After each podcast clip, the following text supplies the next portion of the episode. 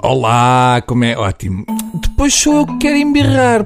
Todas as semanas há cratinices relacionadas com o Ministro da Educação. Eu estou aqui no meu cantinho e depois vem amarrar comigo. Desta vez parece que foi o Primeiro-Ministro que confirmou que recusou um pedido de demissão de Kratos. Estão bem um para o outro, não é? Já vamos entrar na sexta semana de aulas e falta colocar mais de 2 milhares de professores. Vamos lá fazer um resumo do que foi esta epopeia cratiana que se arrasta há mais de 50 dias. Ora, depois do famoso pedido de desculpas, seguido de várias promessas, o Ministro da Educação veio, há pouco mais de uma semana, dizer que não prometeu aos professores colocados a manutenção do lugar. Eu disse mantém-se, não disse manter-se-ão. Ou seja, o Crato entrou na fase ah, não leram as letras pequeninas. É muito comum acontecer quando fazemos negócio com gente sem escrúpulos. Perante as justificações do exigente Crato, penso que é possível os alunos usarem os mesmos estratagemas semânticos quando respondem nos exames. Ah, eu disse que Fernando Pessoa tinha pelo menos um heterónimo.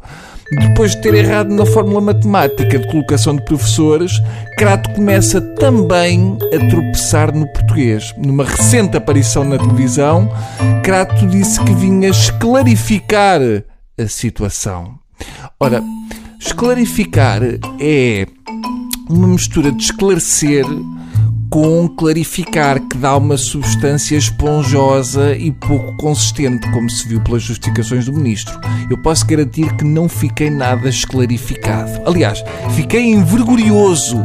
Fica ali entre o envergonhado e o furioso, como quem vai para coisa. As desculpas do ministro dão vergonha alheia e enfurecem porque são feitas como se aquelas pessoas e famílias que tinham começado uma vida nova há três semanas e agora viram todos os seus planos destruídos fossem mesas de escola ou estojos de química. Ah, vão lá buscar a família Saraiva à Beja, que afinal eles eram para ir para o depósito em Sinfãs. A seguir, o ministro foi à Assembleia da República pedir desculpa ao país e dar a sua palavra que não teriam qualquer espécie de prejuízo.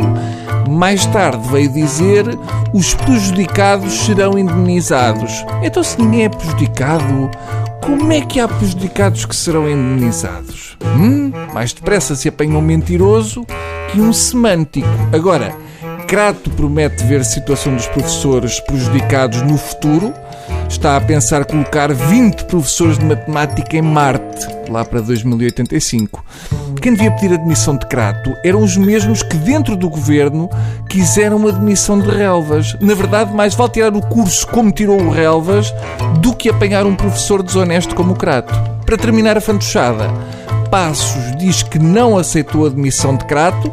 Não nos podemos esquecer que este é o mesmo Primeiro-Ministro que gozou com a vida das pessoas e disse sorridente aos jornalistas que Crato ia voltar à universidade, mas não era já e riu-se juntamente com o valente Crato. Esta galhofa do Ministro da Educação deriva do facto dele não ter os filhos a estudar em Portugal. Já o Primeiro-Ministro brinca com esta situação das seis semanas sem professores, porque, como é sabido, a maioria dos Jotinhas raramente vai às aulas. Está bem? Até amanhã, cábulas.